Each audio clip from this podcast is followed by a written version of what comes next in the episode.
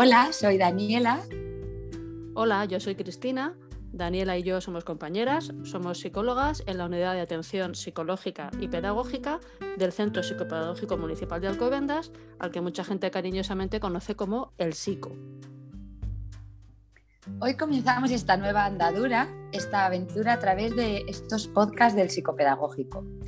Nuestro objetivo es crear un espacio en el que compartir temas que creemos pueden ser de interés para las familias de Alcobendas. Como seguramente ya sabéis, trabajamos con población infanto-juvenil, es decir, de los colegios e institutos del municipio y por supuesto también para sus familias. La idea de este espacio no es dar recetas mágicas ni soluciones instantáneas a las dificultades emocionales del día a día. La idea es crear un espacio de reflexión compartido, Queremos llegar a las familias de una manera entretenida y acercaros a algunos aspectos interesantes que la psicología nos presenta. Nuestra idea es charlar y compartir nuestra experiencia desde aquí, desde el psico. Si os habéis fijado al entrar en este episodio y habéis visto el título, no hemos elegido un título por casualidad. El título es eh, Un año de pandemia es un año perdido. Llevamos ya más de un año desde el primer confinamiento domiciliario que vivimos a nivel nacional. Después algunas familias han tenido que vivir otros confinamientos por sus circunstancias sanitarias o por el sitio donde vivan. En cualquier caso, las circunstancias sanitarias han cambiado nuestras vidas en muchos aspectos y para algunas familias esto ha supuesto nuevos retos, situaciones a las que nunca se habían enfrentado. Y muchas de estas familias se han acercado a consultar con nosotros sobre estos temas. Los temas que con más frecuencia estamos viendo son, por ejemplo, cuando ha habido confinamiento, la dificultad de la convivencia familiar en espacios pequeños, sin poder salir, la dificultad para conciliar la vida laboral y familiar, teniendo en cuenta que los padres tienen teletrabajo y los hijos telestudio, también ha habido consultas relacionadas con procesos de duelo, porque ha habido familias que han perdido seres queridos en esta pandemia, consultas relacionadas con un menor nivel académico de los hijos y muchas consultas relacionadas también, por ejemplo, con el uso de las, pantallas, la cantidad de tiempo que pasan los niños y los adolescentes frente a las pantallas. De todos estos temas nos gustaría ir reflexionando en próximos eh, episodios. Queremos compartir las reflexiones que nosotros hacemos en nuestro servicio Daniela y yo y el resto de nuestras compañeras. Pero volviendo al título de este episodio de hoy, ¿es justo decir que este ha sido un año perdido? ¿Y cómo puede afectar este mensaje a quien lo escucha? Especialmente cuando quien lo escucha son menores a nuestro cargo. Efectivamente, este es un mensaje que escuchamos muy a menudo. Comenzamos escuchando es un mes perdido, es un trimestre perdido, y esto se ha convertido en es un año perdido o incluso un curso perdido. Yo creo que la idea sería reformular esta pregunta. ¿Realmente ha sido un año perdido? ¿Perdido para qué? Igual esto nos ayuda a verlo de otra manera. Si nos ponemos en la piel de un niño o niña de 6, 8, 10 años o incluso si pensamos en un adolescente, ¿creéis que ellos y ellas sienten que han perdido un año? ¿Cuántas cosas importantes les han pasado? Seguro que muchas, o eso nos dicen ellos en sesión. Hemos perdido cosas, pero no lo hemos perdido todo. Y sí, la pérdida nos quita, es cierto. Este año se nos han quitado muchas cosas, pero también se nos han dado otras, diferentes, cosas que no esperábamos, aprendizajes y situaciones que nunca hubiéramos imaginado. Pero volvamos a pensar en los adolescentes, volvamos a ponernos esas gafas.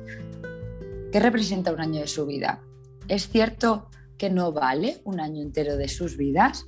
Y si pensamos en bebés de un año, yo creo que la pregunta es, ¿realmente es un año perdido? Quizás ha sido un año de proceso y no de resultado. Ha sido un año rodeado de emociones, pues muchas desagradables, de situaciones difíciles, de esfuerzos, de mucha adaptación, de resiliencia, de aprendizaje, de esto mucho, para mayores y también para pequeños, porque a pesar de la situación, a pesar de los cambios en las rutinas y las dinámicas de todo tipo, la vida ha seguido y la vida sigue.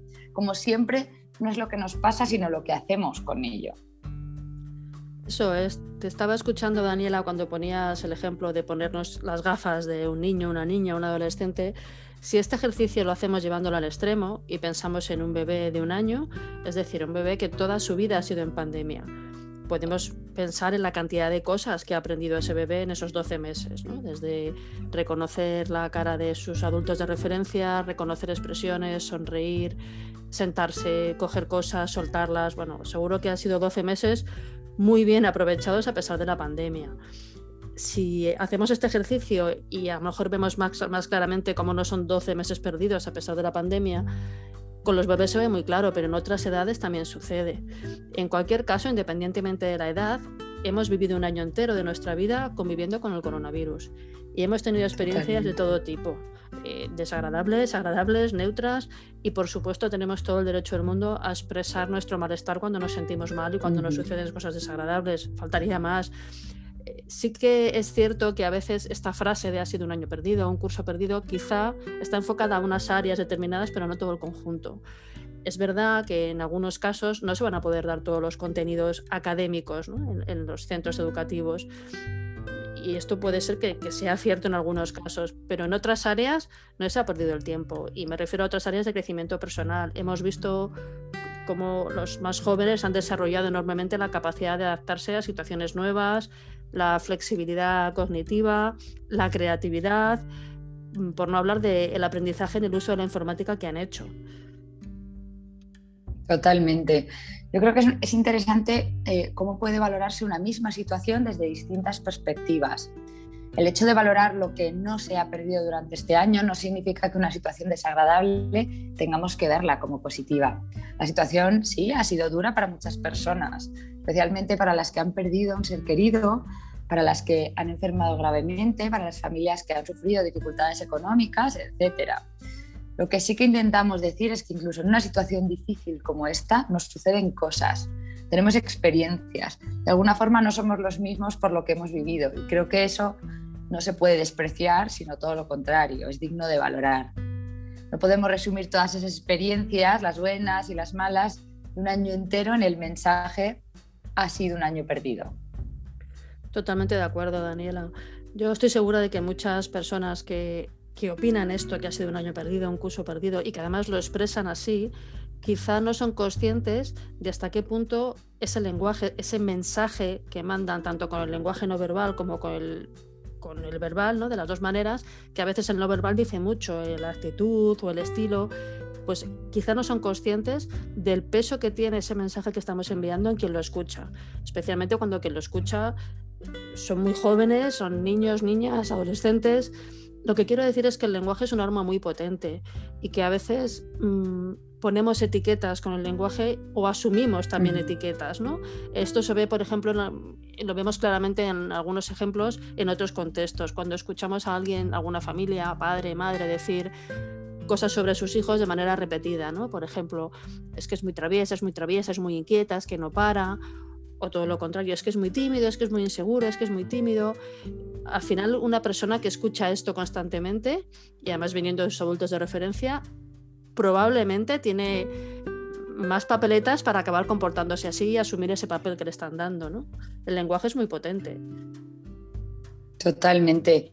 Y, en este mismo sentido, nosotros queremos eh, trasladaros y compartir este, este tema que para nosotros eh, nos resulta muy interesante, que, que, tiene que ver con todo lo que etiquetamos y toda la limitación que, que nos supone una etiqueta, ¿no? bien sea eh, la etiqueta dirigida a la persona o incluso a la situación. Porque lo que está claro es que hacemos un año del comienzo de, esta crisis, un año de, muchas y diferentes cosas, un año de mucho trabajo, un año de unión y de todo lo contrario, de incertidumbre, de, pantallas, de muchas pantallas y nosotros queremos aprovechar eh, que bueno, se cumple un año desde que comenzó todo esto para lanzarnos a esta, a esta nueva aventura y proponeros temas que compartiremos semana a semana, eh, quincena a quincena, mes a mes. Así que nuestro objetivo es, como hemos dicho al principio, crear un espacio de, reflexión compartido y esperamos que, que sea igual de interesante eh, para vosotros como lo es para nosotras hacerlo. ¿Algo más, Cris? ¿Algo antes de cerrar?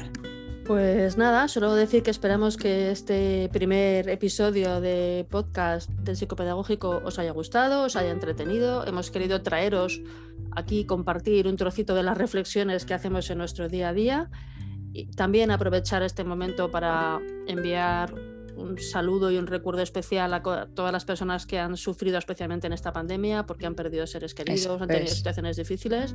Desde aquí nuestro recuerdo especial para ellos. Y nada, esperamos que os haya gustado y que la próxima vez que escuchemos o digamos que este ha sido un año perdido, un curso perdido, quizá podamos tener en cuenta toda esta mirada que hoy os hemos querido traer aquí a compartirla con vosotros. Muchas gracias por escucharnos y hasta el próximo podcast. Muchísimas gracias, nos vemos pronto. Adiós.